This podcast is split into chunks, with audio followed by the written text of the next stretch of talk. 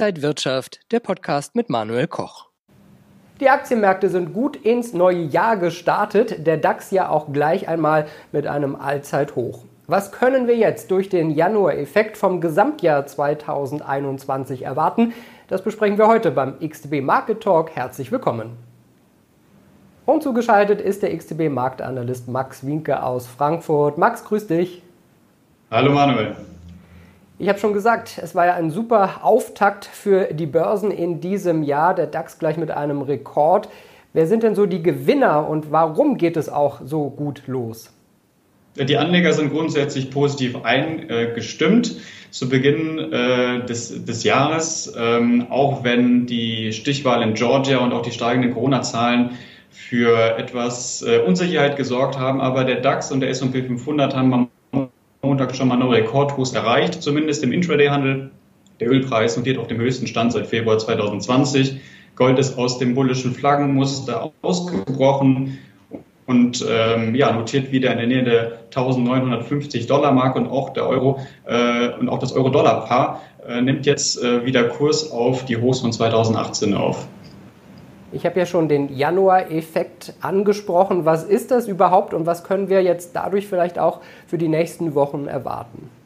Die Statistik, äh, die verspricht überdurchschnittliche Renditen im Januar. Das äh, bezieht sich aber oft nur auf die ersten Handelstage, ähm, da die Fondsmanager zu Jahresbeginn oft sehr hohe Cashbestände haben. Und das ist darauf zurückzuführen, dass man zum Jahresende oft äh, sehr schwach performende Aktien ähm, verkauft ähm, mit dem Hintergrund, dass man durch äh, die Realisierung von Verlusten äh, Steuern sparen kann. Aber äh, wie angedeutet, äh, die erste äh, Woche, äh, wenn sie denn positiv sein sollte, könnte uns einen guten Hinweis darauf geben, wie das Börsenjahr 2021 verlaufen könnte. Also ohne so einen signifikanten Marktschock ist davon auszugehen, dass sich die Bewertungsblase weiter aufbläht. Äh, wenn wir mal die Bewertungskennzahlen, die typischen Bewertungskennzahlen mal berücksichtigen, also sprich Kurs-Gewinn-Verhältnis, Kurs-Umsatz-Verhältnis, dann haben wir natürlich extrem hohe Niveaus. Ich denke aber, dass das Aktienanleger nicht unbedingt davon abschrecken wird, äh, weitere Käufe zu tätigen. Ähm, das hängt natürlich zu einem äh, großen Teil mit der Erwartungshaltung zusammen. Wenn wir uns jetzt mal auf den S&P 500 äh, beziehen, dann, ähm, wenn, dann sehen wir darauf schließen lassen, dass das Jahr 2020 lediglich ein Rückschlag war und äh, es wird eben erwartet, dass in den kommenden Jahren ähm, äh, es da zu positiven Entwicklungen kommt, was den Gewinn je Aktie angeht, für die Unternehmen, äh, die im S&P 500 gelistet sind. Manche sprechen ja regelrecht von einem Kaufwahn an den Börsen. Könnte sich das noch eine Weile fortsetzen? Ja, das war durchaus möglich. Ähm, wichtig ist äh, hier im Zusammenhang äh, zu nennen die sehr starke Verlusterversion von Kleinanlegern, was letztendlich bedeutet, dass man bereit ist, höhere Risiken einzugehen, allein aus dem Grund, um Verluste zu vermeiden. Wir wissen ja, dass das Horten von Bargeld mit äh, realen Verlusten verbunden ist. Wir wissen auch, dass äh, die FED möglicherweise versuchen könnte, die realen zehnjährigen Anleiherenditen äh, unter Null zu halten, um die ähm, Schuldentilgung zu unterstützen. Äh, Im Gegenzug oder im Gegenzug bedeutet das, äh, dass Anleger ja, ja gezwungen sind, nach Alternativen zu suchen und Aktien sind da eine gute äh, Möglichkeit, insbesondere ähm, um vielleicht eben auch die Dividenden mitzunehmen.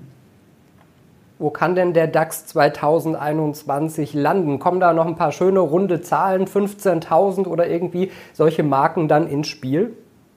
Also ich bin kein Freund von solch genauen Vorhersagen, aber äh, diese 15.000 Punkte Marke, die du gerade genannt hast, ähm, das wäre durchaus ein übergeordnetes Kursziel, was man anpeilen könnte. Äh, das stimmt auch mit dem Fibonacci Retracement von äh, 123,6 äh, Prozent überein, und zwar von der Korrektur oder der starken Rückwärts, äh, Abwärtsbewegung, die wir ja im letzten Jahr im Februar und März gesehen haben.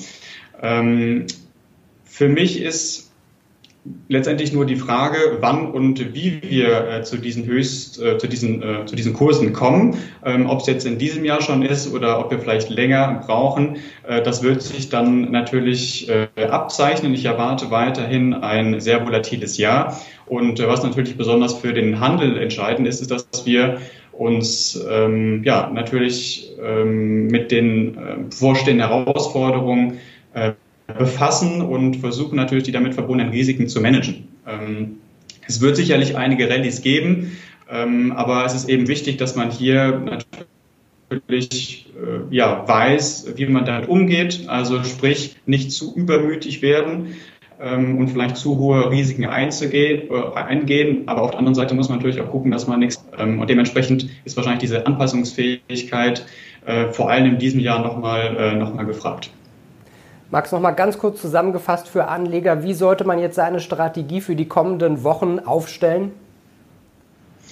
Also ich denke, dass das Basisniveau das weiter bleibt, Korrekturen und Dips zu kaufen, äh, solange sich eben auch die technische Lage nicht äh, sehr stark ähm, verschlechtert. Wir haben natürlich auch einige Gründe, warum diese sehr starken Kurseinbrüche verhindert werden können. Wir haben eine Geldpolitik, die äh, unterstützt, ja, die Zinsen sind niedrig, es gibt Konjunkturprogramme und wenn jetzt die Impfstoffe verteilt werden und äh, die Lockdown-Maßnahmen dann abgebaut werden, ja, wann auch immer, ähm, das bringt letztendlich Hoffnung mit, äh, dass, äh, dass es eben wieder eine Konjunkturerholung geben wird. Die Frage ist natürlich, wie schnell wir uns erholen können und wie schnell wir wieder zum Vorkrisenniveau kommen. Ähm, aber das Abwärtspotenzial könnte aus der Perspektive relativ begrenzt sein, auch äh, wenn wir eben hier mit sehr, mit sehr hohen Bewertungen zu tun haben. Sagt der XTB-Marktanalyst Max Wienke zugeschaltet aus Frankfurt. Max, vielen Dank. Sehr gerne. Und Ihnen, liebe Zuschauer, auch vielen Dank fürs Interesse. Das war der XDB Market Talk. Wir wünschen Ihnen ein glückliches Händchen fürs Jahr 2021. Mehr Informationen finden Sie auch noch auf xdb.com. Alles Gute und bis zum nächsten Mal.